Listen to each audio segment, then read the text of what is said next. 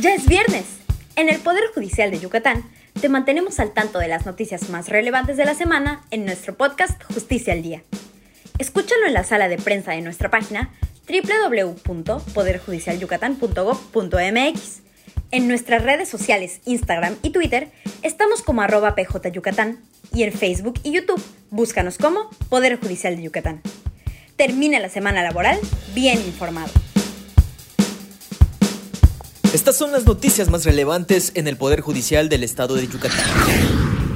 La mediación empodera a las personas al permitirles resolver sus problemas, con lo cual ciudadaniza la justicia, pero avalada por el Poder Judicial que se le brinda a la sociedad, expresó el reconocido catedrático e investigador del tema, doctor Javier Gorjón Gómez, al impartir la conferencia El Poder de la Mediación en sede judicial, realizada para conmemorar los primeros 12 años de la entrada en funcionamiento del Centro Estatal de Solución de Controversias del Poder Judicial del Estado de Yucatán. En el marco también del Día Internacional de la Mediación, expuso que los servicios de mediación que ofrece el Poder Judicial permiten a las personas, desde su propia decisión y voluntad, con apoyo de un mediador, llegar a acuerdos y reconstituir sus vínculos, constituyéndose en una fuente de poder para que sean las personas mismas quienes gestionen su propio bienestar y felicidad. En su exposición, el doctor Gorjón Gómez puso de relieve la mediación como un mecanismo que permite cambiar una dinámica social adversarial hacia una dinámica de conciliación para reducir la violencia estructural. Dijo que la mediación es lo que es hoy gracias al Poder Judicial, institución que, al brindarla, difundirla y promoverla como una política social, ha logrado generar una cultura, ubicarla en la conciencia social como un derecho humano. Consulta la conferencia a través de nuestra página de Facebook. Servidoras y servidores judiciales de las diversas áreas administrativas y jurisdiccionales de todos los órganos del Poder Judicial del Estado refuerzan y profundizan sus conocimientos sobre las medidas recomendadas en el Protocolo Sanitario para el Entorno Laboral, emitido por los Servicios de Salud de Yucatán, con el fin de prevenir contagios por el virus SARS-CoV-2.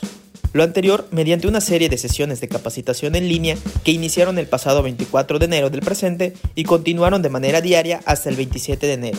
en las cuales personal médico adscrito a la SSI detalla y explica la forma correcta en la que deben aplicarse cada una de estas medidas para que sean efectivas.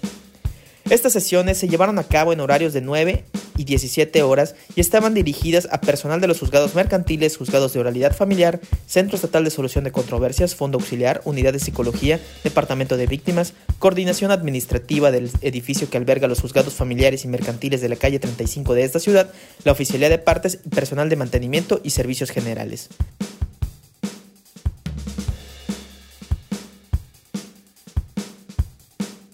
La capacitación también llegó al personal de los juzgados mixtos, civiles, familiares y de control de progreso, Humán, Motul, Canacín, Tecash, Ticul, Valladolid, Tizimín y Samal, juzgados civiles, penales, juzgados de control, juzgados familiares, juzgados de ejecución, tribunales de enjuiciamiento y juzgado en justicia para adolescentes. Finalmente se dirigió también a personal de las comisiones del Consejo de la Judicatura, Dirección de Administración y Finanzas, Servicios Generales, Secretaría Ejecutiva, Archivo Judicial, Unidad de Transparencia, Unidad de Comunicación Social y Protocolo, Unidad de Asuntos Jurídicos, Sindicatos, Tribunal Superior de Justicia y Tribunal de los Trabajadores al servicio del Estado y de los municipios. En México cada vez se presentan más casos que tienen que ver con aspectos civiles de la sustracción internacional de menores, que implican tanto el principio del interés superior del menor como sus derechos a la justicia, a un juicio justo, a la asistencia legal y a un juez natural, y en los cuales los jueces deben aplicar controles basados en las normas locales, pero también en convenios internacionales para proteger a la niñez.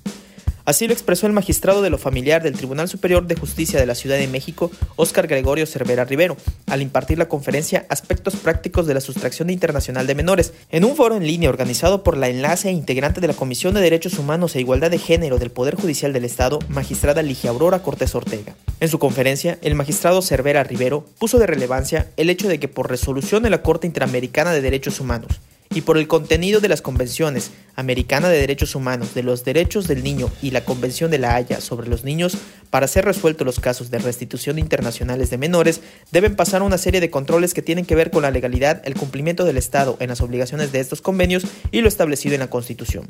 Consulte la conferencia a través de nuestra página de Facebook. El Poder Judicial del Estado de Yucatán informa que en la semana del 24 al 28 de enero del presente realizó 21 jornadas de desinfección en sus diversas sedes judiciales. De acuerdo con un informe emitido por la Dirección de Administración del Consejo de la Judicatura, se realizaron cinco jornadas de desinfección en el edificio que alberga los juzgados familiares y mercantiles de la calle 35 de esta ciudad.